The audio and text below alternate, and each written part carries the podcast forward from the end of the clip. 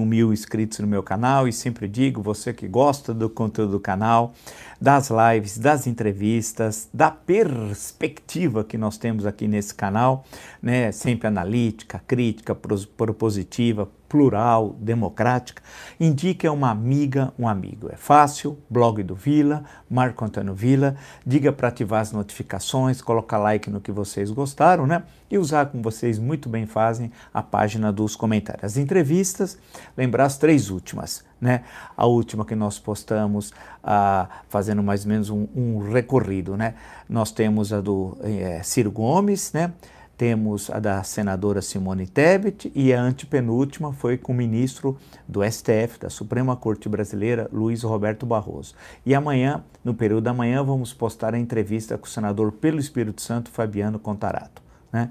Ah, e sempre nesse sentido, vocês percebam, tendo uma visão plural sobre o Brasil e de diferentes, não só perspectivas no campo político, ideológico, jurídico, mas em lugares na estrutura de Estado. Né? Eu acho que isso é uma coisa bastante importante. Lembro que no Twitter vocês podem me seguir pelo Vila Marco Vila, no Instagram pelo arroba Marco Antônio Vila Oficial e nos cursos na plataforma www.cursosdovila.com.br. Lá vocês encontram todas as informações sobre os cursos que nós estamos oferecendo, ou seja, História Política das Constituições Brasileiras, História Ditadura Militar no Brasil e o que é fascista. Está tudo lá, www.cursosdovila.com.br Bem, como diápis, né, é, passa todo o noticiário, conversa com A, com B, né, no sentido sempre de qualificar esse nosso encontro é, diário. Algumas questões, percebam, eu não sou pitonista, até me perguntaram, e as ações da Petrobras vão continuar a cair ou não? Como se eu fosse uma espécie de pitonista do oráculo de Delfos lá na, na Grécia Antiga. Né? Primeiro, não estamos na Grécia Antiga, não estou lá em, no oráculo de Delfos e nem sou pitonisa, mas deixando isso de lado, se vai cair ou não, vamos deixar isso para aqueles que acompanham a Bolsa né, diariamente, algumas as questões estruturais que nós temos falado para tentar entender esse terrível momento que nós estamos vivendo, todas as análises aquelas acabaram se confirmando, né? Lembra-se, né, do processo eleitoral municipal, como nós falamos, Lembre-se da questão da popularidade do Bolsonaro, exatamente o que nós falamos. Lembre-se né, que ele não consegue se adequar ao Estado Democrático de Direito, né? tudo aquilo. Então, os fatos vão reforçando a nossa análise, que apontando a tendência. Né? Não é fazer engenharia, o engenheiro de obra pronta, não. Eu acho que a dificuldade, a complexidade é você estar no momento, na, nesse momento e conseguir ver o horizonte. Eu acho que esse é o nosso grande desafio. Bem, Uh, o Dr. Raul Jugman, que o ministro já foi ministro da Defesa da Segurança Pública, entre outras é, funções, deputado federal, etc., ele já foi entrevistado aqui no nosso canal. Uma importante matéria que saiu na Folha de São Paulo é, e uma questão central, né? Em que ah, uma carta, ele enviou uma carta, pede ao Supremo Tribunal Federal uma rejeição das iniciativas do Bolsonaro sobre a questão das armas, que segundo ele, é, isso pode rep repetir-se no Brasil, uma, aquela tragédia que ocorreu nos Estados Unidos a 6 de janeiro com a invasão do Capitólio. E a Folha de São Paulo dá até como título correto, né, política armamentista de Bolsonaro pode gerar guerra civil. É o que nós estamos dizendo, né? Não é assim, não, não pense que tudo isso é uma, são coisas soltas. Não, você precisa pegar esses fatos e estabelecer uma conexão entre eles. E nós já dissemos que ele tem uma, uma estrutura para dar o golpe de Estado porque ele não consegue conviver com a democracia, com as liberdades, com o Estado Democrático de Direito. E, não, e deixou isso claro de, na presidência dezenas e dezenas de vezes. Como parlamentar, então, nem se fala. Ele não convive com a democracia. Ele está fora do campo democrático. Ele está no campo nazifascista, né? entendendo o nazifascismo do século XXI né? que não é o nazifascismo do século XX. Nós sempre dissemos isso. Como que você tem é, ideias nazistas dessa forma? Como tem ideias fascistas dessa forma? E isso forma, uh, estrutura-se essa, essa, é, isso ainda que falta uma definição mais completa do que se chama, colocando ismo, né? de bolsonarismo, que é um conjunto desorgânico de ideias, mas que tem um efeito maléfico sobre a democracia. Então, o Bolsonaro vai sempre dando passos, avançando. E se a sociedade civil e o Estado Democrático não reagir, vai ficar tarde. É aquela história, né? É, ele vai avançando, avançando. Se as instituições não respondem, Quando elas pensarem em responder, elas não mais existirão. Elas não mais existirão. Deu para entender, né? A questão que se coloca quando, quando o alerta do Dr. Raul Jugman, ex-ministro, é claro, algo que nós já tínhamos colocado aqui nesse canal. Você tem, de um lado, a, o que ele deseja, né, que são grupos paramilitares, né, é, vão formar como milícias, e ele, e a entrevista do senador Fabiano Computarata, nota 10, assistam, ele inclusive discute essa questão e tem denunciado. É uma loucura o número de armas que as pessoas podem ter em casa agora. vão ter a posse e o porte de armas. Isso daqui vai virar uma espécie de VLOS dos filmes norte-americanos. É um absurdo, mas isso tem um intuito político apoiar o criminoso Bolsonaro, porque ele é um criminoso contra as instituições. Isso nós não podemos deixar de lado e de apontar. Né? Isso é central. E tenho ficado satisfeito do crime de lesa humanidade, que eu tenho sempre dito aqui, hoje muitos comungam. Muito bem, é verdade. Assim que a gente tem de fazer. Ele vai pagar na justiça por todos os crimes que cometeu. E sempre dizendo, né, ressaltando, isso não é vingança, isso é justiça, para que a história não se repita como tragédia. Né? A questão que se coloca aqui, de um lado, a política armamentista está ultra está presente aí a questão desses grupos paramilitares que ele pretende formar. De outro, as polícias militares, as 27 que estão insubordinadas, não atendem aos governadores, elas estão é, ideologicamente vinculadas diretamente a Bolsonaro, né? Passamos aí pelas Forças Armadas, né? As Forças Armadas, então, elas estão rachadas.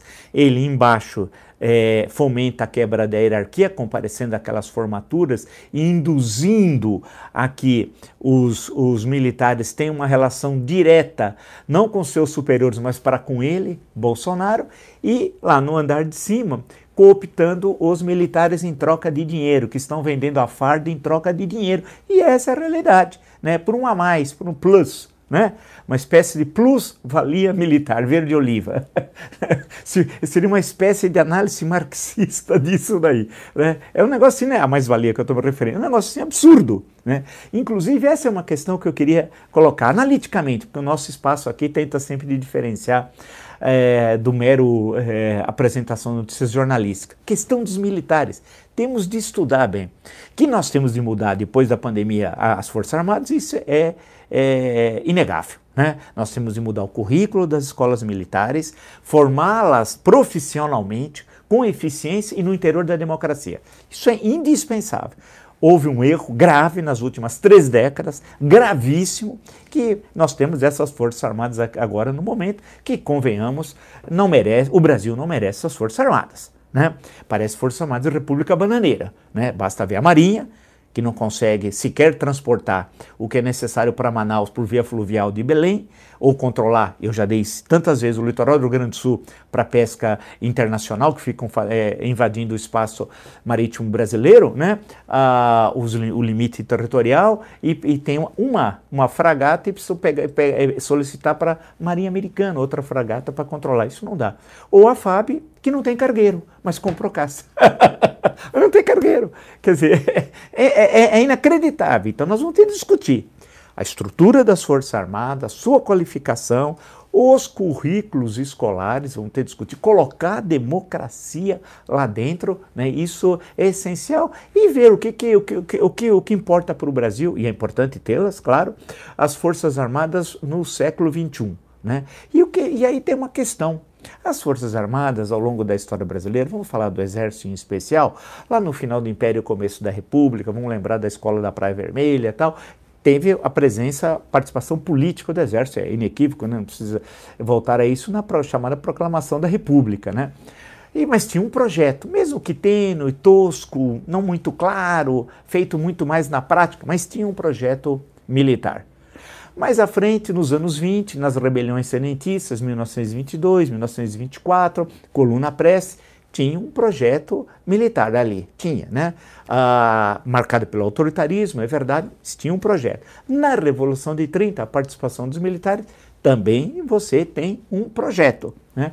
No exercício por, do primeiro governo Vargas, os 15 anos, de 1930 a 45, você tem uma forte presença dos militares, especialmente a partir da, do Estado Novo, você tem uma ditadura que o ditador é civil, mas os militares estão na estrutura de Estado. Durante o Estado Novo que é criado inclusive a FAB, em 1941. Mas você tem uma visão de mundo é, dos militares. Entre 45 a 1964, né, você tem também a participação dos militares na política, num período chamado do populismo. Né? Basta ver o que, que eram as eleições naquela época no clube militar, né? a importância que era a, o clube militar. Hoje não tem importância nenhuma, mas naquele momento, pega a década de 50, a relação entre, entre aspas, nacionalistas entre aspas, entreguistas. Né?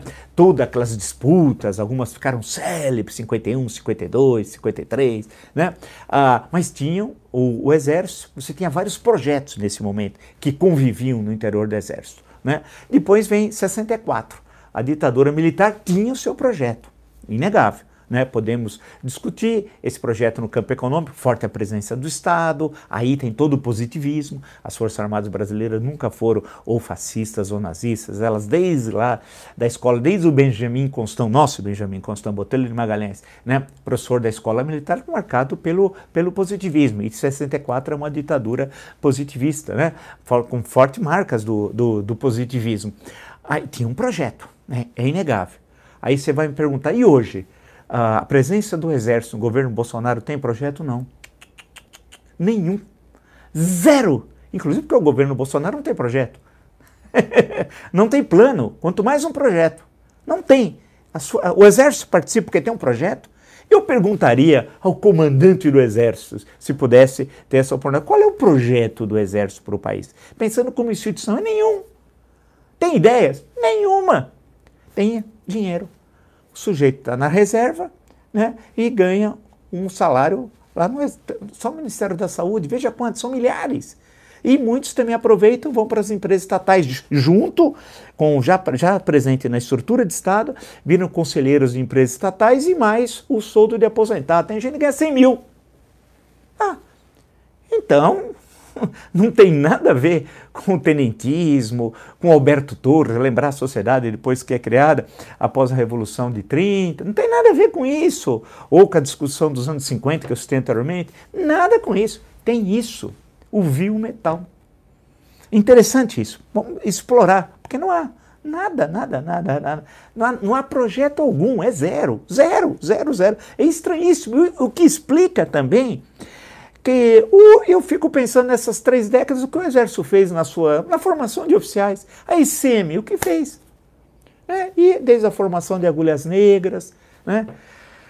É terrível. Ah, eu até gostaria que seria, claro, o projeto, o, tem ser, o, o, Exército é uma instituição permanente de Estado, as Forças Armadas, me referindo ao Exército em particular, né? Mas a questão que se coloca é que não necessariamente precisava ter um projeto, o, o, Exército não pode ser um partido político, né, como foi tantas vezes ao longo da história republicana, mas ter uma visão de mundo, alguma coisa que você perceba que há na discussão. Não há nada, zero, zero, absolutamente zero. Então acho que vale a pena a gente destacar. Então um alerta é, dado pelo Dr. Jugman é importante. Bem, eu queria destacar rapidamente uma questão que importantíssima, importantíssima, que é esse inquérito das fake news sob responsabilidade do ministro Alexandre Moraes e que ah, ontem no canal livre da Bandeirantes o ministro Dias Toffoli disse que aqui estou lendo agora o Estadão como fonte Inquérito das fake news identificou financiamento internacional a campanhas contra instituições.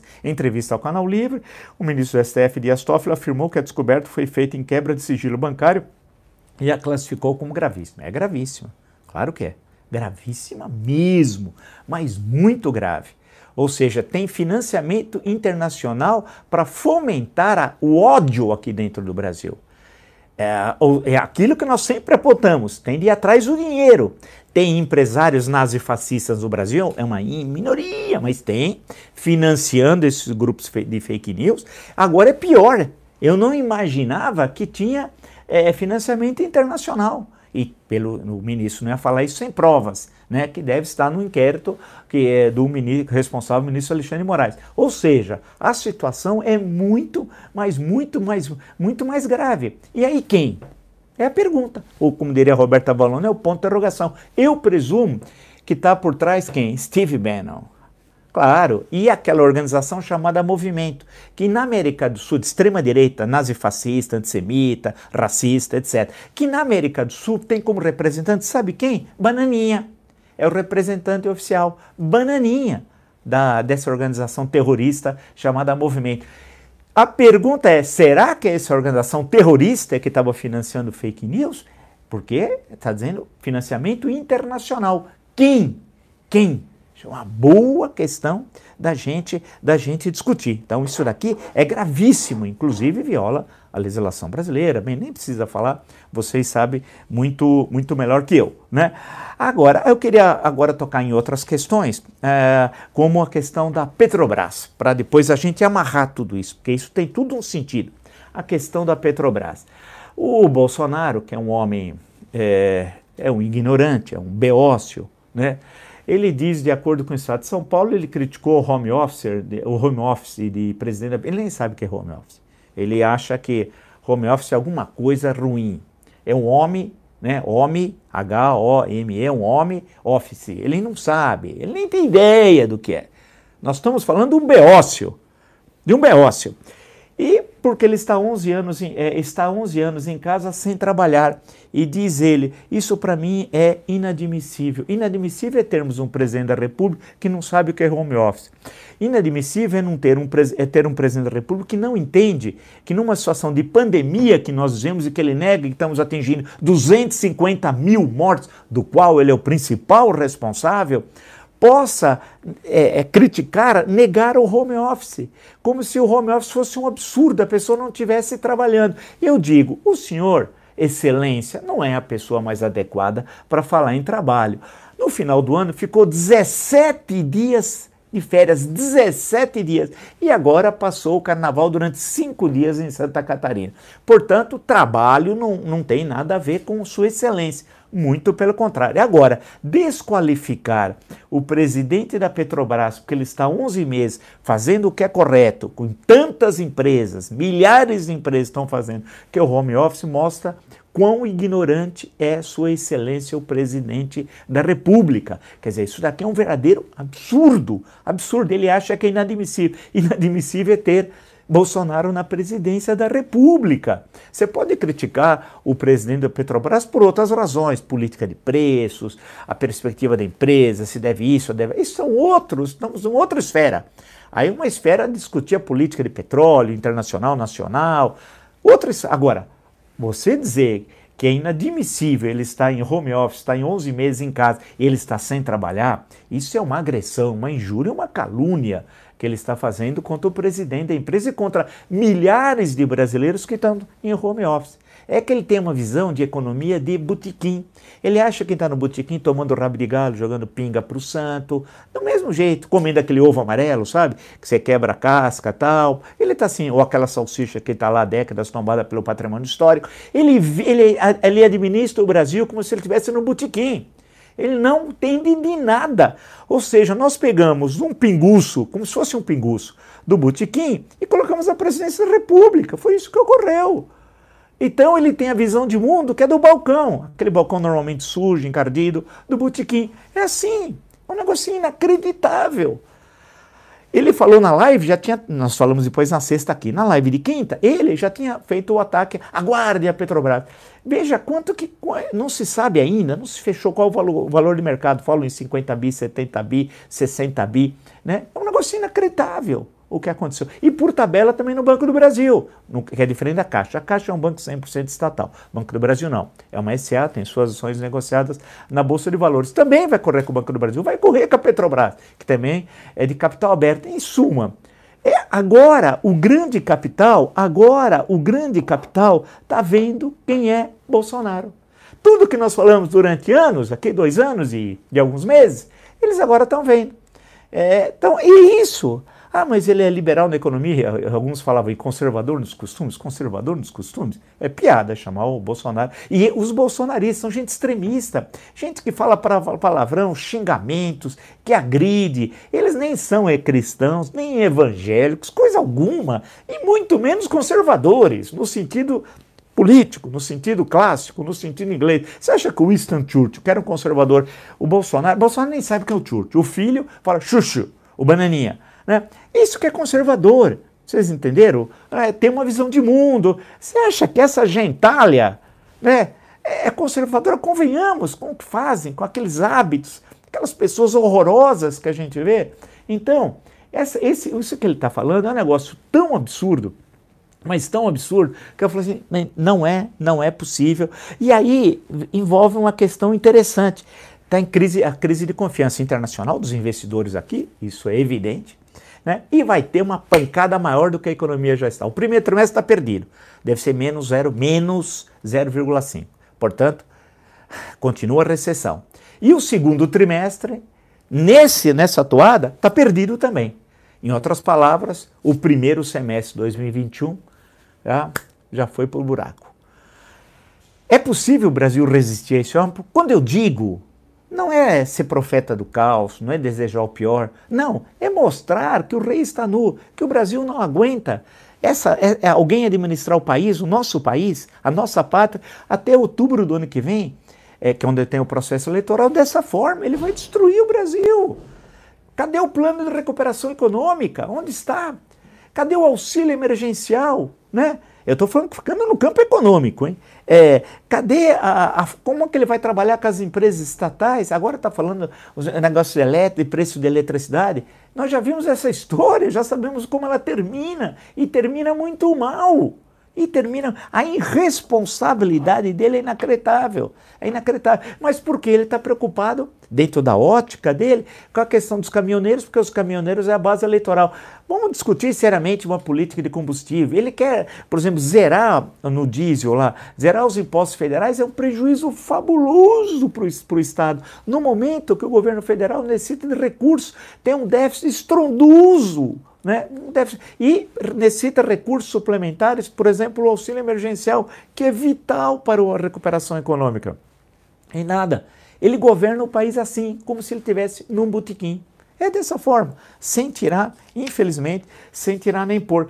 E a situação está cada vez mais se agravando. Eu estou com o Estadão aqui, São Paulo atinge pico de internações por Covid em UTI desde o início da pandemia. Estou falando referente ao Estado. É, com números recordes no estado, o governo paulista é, prepara medidas adicionais para frear a circulação do vírus. Com, é, com medo de vírus, cidades próximas a Araraquara decretaram o lockdown, que é uma outra coisa em relação a, ao toque de recolher. A possibilidade de São Bernardo determina toque de recolher e suspende volta às aulas a partir de sábado. E há uma questão que se coloca se isso não vai ser estendido, questão do toque de recolher, para todo o estado de São Paulo, como está na Bahia, como foi adotado na Bahia, como foi adotado no Ceará. Ou seja, aquilo que nós cantamos a bola, que a situação sanitária ia se agravar ainda mais, está ocorrendo, a situação tá, e não resolve a questão da vacina.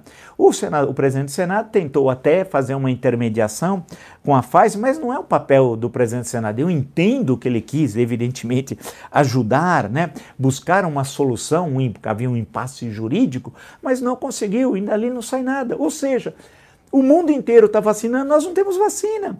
E o doutor Gonzalo Vecina, que tem entrevista no nosso canal, declarou que, uh, dias atrás, que o Brasil consegue em um mês vacinar 60 milhões de pessoas, 60 milhões. Ou seja, em dois meses nós podemos vacinar 120 milhões, mais da, da metade da população brasileira e atingindo especialmente aquelas, aqueles que são mais suscetíveis aí à, à Covid-19. Então, quer dizer, condições tem, nós temos experiência, temos know-how, não temos governo. Vocês entenderam que não há governo? Não há governo, acabou. Acabou no campo econômico. Veja o que ele está fazendo. O baque, porque essa pancada na bolsa vai continuar. Porque tem o Banco do Brasil, tem a Eletrobras e aí vai ter todo um efeito em cadeia. Porque isso sinaliza que o que basta ele numa Facebook, no, no Face, numa live, ele recebeu uma informação de um, de um extremista que o segue, ele imediatamente toma uma decisão ali e acabou. Ele administra o Brasil como se ele estivesse num botequim de, de, de, de, lá no fim do mundo. É assim que ele vê o Brasil. Esse é o Bolsonaro. Será que a Faria Lima agora acordou? Será porque na hora que está pegando no pé, nessa queda violenta das ações, o que aconteceu com a, com a Petrobras hoje foi inacreditável com o preço das ações, e vai ocorrer em cadeia, porque vai ocorrer uma fuga de capitais. Está na cara. Né? Onde está o liberal Paulo Guedes? Não o posto Ipiranga. Onde está o posto? Quantas vezes eu disse aqui que era um falastrão? Né? Também acertei, ou não? acertei em cheio. Em suma, ah, você tem a situação econômica com essa gravidade tenebrosa, né? É a questão do, da, agora da econômica com tudo isso que nós estamos vendo, quer dizer, junto à questão econômica, a questão sanitária, né? Nós não temos, não tem ministro da saúde, ele some. Vocês viram? Ele deveria estar presente todo dia nos meios de comunicação, todo dia, toda hora. Nada disso. As medidas adotadas, uh, os protocolos, cadê? Até o, o presidente da República ataca o presidente da Petrobras por cumprir os protocolos. É inacreditável. É inacreditável. Ele estava criticando também o presidente do Banco do Brasil porque tinha aparecido numa reunião com máscara. É inacreditável. Quando é que o Brasil vai acordar? Né? Tá explícito aí. Ele tá, ele quer o caos. E aí você vai me perguntar, mas por que ele quer o caos? Que é o único meio do extremismo sobreviver politicamente. E para que ele precisa do caos? Para dar o golpe de Estado. É isso. Ele está caminhando, é mais um passo. Tudo isso desse caos econômico é isso. Esse filme nós sabemos como é que ele quer, ele quer terminar, porque não vai terminar como ele quer, porque a sociedade vai reagir. Né? A sociedade vai reagir. Nós vamos, vamos deixar um, um, um capitão é, condenado por terrorismo dar um golpe de Estado no Brasil, né? Ou aí até os golpes vão ser mal feitos, pelo menos os golpes aqui tinham certa organização. Convenhamos, dado por um terrorista, né? condenado por terrorismo, que saiu com desonra do exército. O que, que é isso? Não dá. Então, esse, esse, esse nós temos, de um lado, essa terrível situação econômica se agravando a cada dia e não tem, e não tem plano para nada. E ao contrário, a, a, a, espalhando desconfiança frente ao mercado, aos investidores no Brasil, e os exemplos não faltam. Pandemia, faltam vacinas, tem a questão se faz lockdown ou não, toque de recolher, as pessoas desesperadas, e ele nem aí, ele nem aí, né? Ah, aí vem, temos aí a, a, o agravamento ah, da tensão social, porque sem auxílio emergencial, tensão social está presente. Evidente ou não? Claro que está. Então nós temos aquele cenário que eu já tinha desenhado.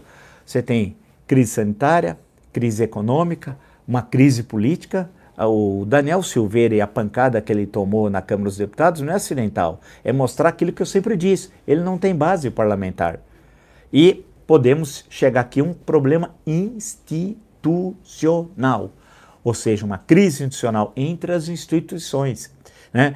ele colocar, contra, colocar a culpa de toda essa crise no Congresso Nacional, o que logo o fará, e no Supremo Tribunal Federal. É isso, quando essa crise se agravar mais. E aí ele vai tentar dar o passo dele, que é o golpe. Que é o golpe. Não pensa que o que ele falou uh, em Campinas né, há dias atrás, aquilo, né, quando ele disse que pela, se fosse se ele, é, por vontade dele, nós não, ve, não viveríamos no regime democrático. Não é a primeira vez que ele falou isso. Isso é uma coisa criminosa, féria, a carta de 5 de outubro de 88. Em suma, ele está avançando, dando mais um avanço no seu projeto golpista. A questão é se a sociedade civil brasileira, os partidos políticos, a sociedade organizada, ela vai dar resposta ou não. Porque o cenário que está sendo, que está sendo desenhado é de uma explosão social incontrolável. Ou seja, é aquele momento que a sociedade reage de forma desorganizada. Né? Porque não há hoje, entre as classes populares, como tínhamos em certo momento da nossa história republicana, organizações sociais que consegui, conseguiam organizar né, as reivindicações e conter inclusive as explosões sociais. Então tinha essas organizações que eram elementos de mediação com a estrutura de Estado. Isso não existe mais. Não existe mais, não há mais nada, acabou. Aquilo que tinha no, há anos atrás foi destruído, por muitas razões que não vale a pena hoje a gente adentrar essa discussão, mas que não existe, não existe mais. Hoje, essa explosão que vai se dar vai estar de forma desorganizada. As pessoas desesperadas, morrendo, morrendo, né? Ah, se contaminando, sem emprego, é, sem os bicos, né, os invisíveis, 40 milhões, incrível falar que 40 milhões são invisíveis, né, e sem perspectiva não, sem dinheiro e com fome. Com fome. Porque esse auxílio emergencial que está sendo feito com muito atraso não vai atender a situação crítica que o país vive. E as empresas quebrando, e as empresas quebrando, e as empresas quebrando. Basta caminhar por qualquer cidade e você vê como que o setor de serviços foi duramente atingido. Em suma, o cenário, portanto, é de explosão social. E ele joga com caos até para justificar a ditadura. A necessidade da força. Aí ele vai falar do artigo. Eles nem sabem ler o artigo 142, né? Não conhecem, precisam aprender a ler e interpretar.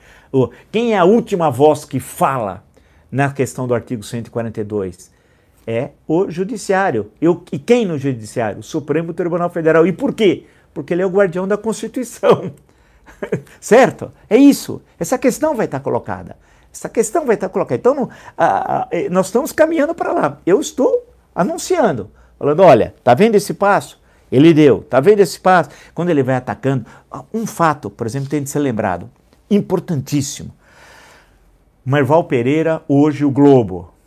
Ele disse, o Merval Pereira, que uma das razões da queda do Castelo Branco da Petrobras é que ele negou a dar 100 milhões de reais para o SBT Record. Repetindo, ele caiu, Roberto Campos, porque negou dar 100 milhões de reais para o SBT Record. Quando fala dar, são propagandas que seriam um meio de escamotear esse, essa compra, de acordo com a coluna do Merval Pereira, Pereira do Globo, página 2, que seria uma das razões da queda do é, do Roberto Campos. Aquilo que nós falamos, os que passam pano, que não são só esses dois, hein?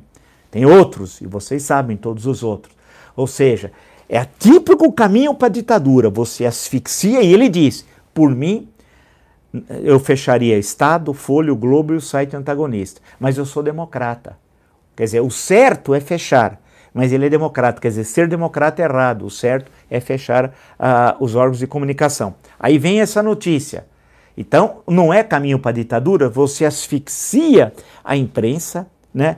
Ah, joga o país no caos econômico, no caos sanitário, né? compra os militares, compra sim, é, é, quebra a, a, a, hierarquia das polícias militares, fazendo com que elas não respondam mais, e nenhuma responde mais aos governadores, mas sim a ele, e distribui armas a roldão com essa legislação absurda que o ex-ministro Raul Júnior, com propriedade, disse: é guerra civil que ele quer. O cenário ele está avançando. Eu estou aqui apresentando e buscando uma explicação, uma visão de totalidade para esse processo. Isso aqui não é aleatório. Isso é o caminho do golpe. Ele deu mais um passo para o golpe. A questão é ser democraticamente, dentro dos valores republicanos e da Constituição de 88, a sociedade vai acordar e vai reagir. Se você gostou dessa e de tantas outras lives no meu canal, está entre os 581 mil inscritos, eu agradeço muito, muito obrigado, muito obrigado mesmo. Significa que você gosta dos princípios do nosso canal, do que nós defendemos, né, dos entrevistados, da pluralidade e da defesa intransigente da democracia, da República e da Constituição. Né? Indique a uma amiga, um amigo. Blog do Vila, Marco Antônio Vila, diga para ativar as notificações, colocar like no que vocês gostaram e usar como vocês bem fazem a parte dos comentários. Amanhã tem o senador Fabiano Contarato lá do Espírito Santo, né, da rede, do Partido Rede do Espírito Santo. Vamos postar pela manhã e as últimas três entrevistas, só lembrar. É, por ordem, né? É, Ciro Gomes, não preciso apresentá-lo, né? A senadora Simone Tebet e o ministro do STF, Luiz Roberto, Luiz Roberto Barroso. Lembro também que no Twitter vocês podem me seguir pelo Vila Marco Vila, no caso do Instagram pelo arroba Marco Antônio Vila Oficial e na plataforma www.cursodovila.com.br. Lá vocês encontrarão todas as informações sobre os três cursos que estamos oferecendo, ou seja, História e Ditadura Militar no Brasil, História Política das Funções Brasileiras o, e o último, o que é fascismo, www.cursodovila.com.br. Nos encontramos amanhã. Até. Em home office, tá?